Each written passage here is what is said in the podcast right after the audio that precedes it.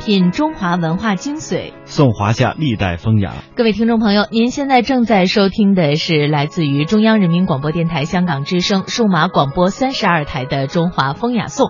各位好，我是文燕。各位好，我是郑博。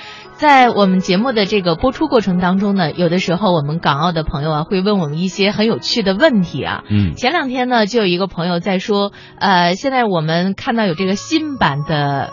百元人民币，对，在这个防伪特性上是重点加强了的。然后我们这个港澳的朋友也说，呃，那么在古代的时候又是怎么样防止这个货币的造假的呢？那么我们也是找了一下相关资料，在今天呢也介绍给大家古人怎样防伪币。嗯，我们首先要这个追根溯源一下啊，追溯到的到了这个秦始皇那个时候，秦王当时扫六合，也把货币呢统一了。但是当时的这个铸币的技术啊，还是很落后的。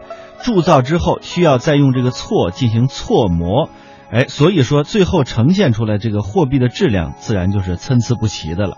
再加上伪币有暴利可图，于是就形成了人们铤而走险的驱动力。何况那个时候啊，早在商周时期，人们已经掌握了大型的青铜器的铸造技术。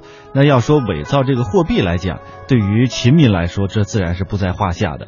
所以，根据一九七五年当时出土的云梦秦简汇编而成的治愈城市当中有这样的记载，说丙道铸此前丁左铸。这应该说的，这是最早的伪币的铸造过程了。在汉武帝把铸币权集中到中央之前，汉初呢，这铸币权呀是在郡国。当时政府只对官方货币的重量、成色有明确的规定，并没有具体的工艺标准，所以汉初郡国。铸造的货币也是各有差异，官府对货币认识也不足，以为货币只是商品交换的媒介，所以自己在铸造的时候也偷工减料，最终呢伪币驱除关闭。根据通典记载，这个时期最简单的盗铸方法呢是把这个关币啊减去一部分，或者是用铁钱等等冒充铜钱来使用。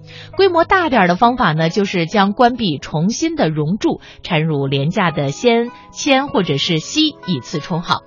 呃，我们刚才说的第一种方法呢，就好比当下某些蝇营狗苟之徒使用假币；那第二种呢，就好比是犯罪集团印假钱了。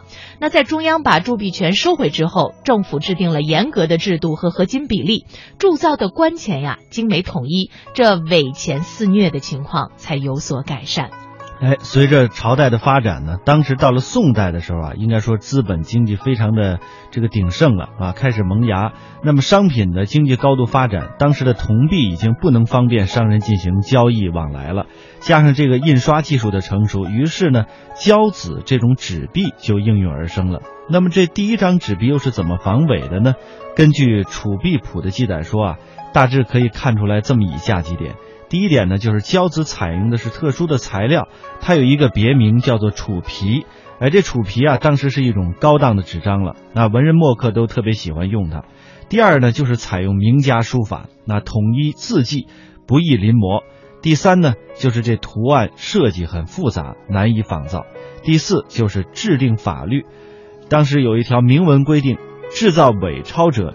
一律处斩啊！值得留意的是，这个时候的这个伪造的纸钞的方法，已经包括了将真币的中心部位剪出、移补和加描这样的方法了。那么到了清代的时候呢，是继续发行使用圆形方孔的铜钱。清政府规定钱币为官府统一铸造，私铸的话是要以重罪论处。但实际上这私铸盗铸啊，就从来没有禁绝过。清代中后期，民间私铸之风更为猖獗，还出现了一种状况，就是伪造这个伪币的。就是铸造关闭的工匠，那清代钱局的工匠呢是一种临时工，因为钱局铸钱的原料不足，一年也就只开半年的工，剩下的半年工匠只能失业。那空有一身好手艺，却游手好闲，怎么办呢？也就做起了私盗铸钱的违法之事。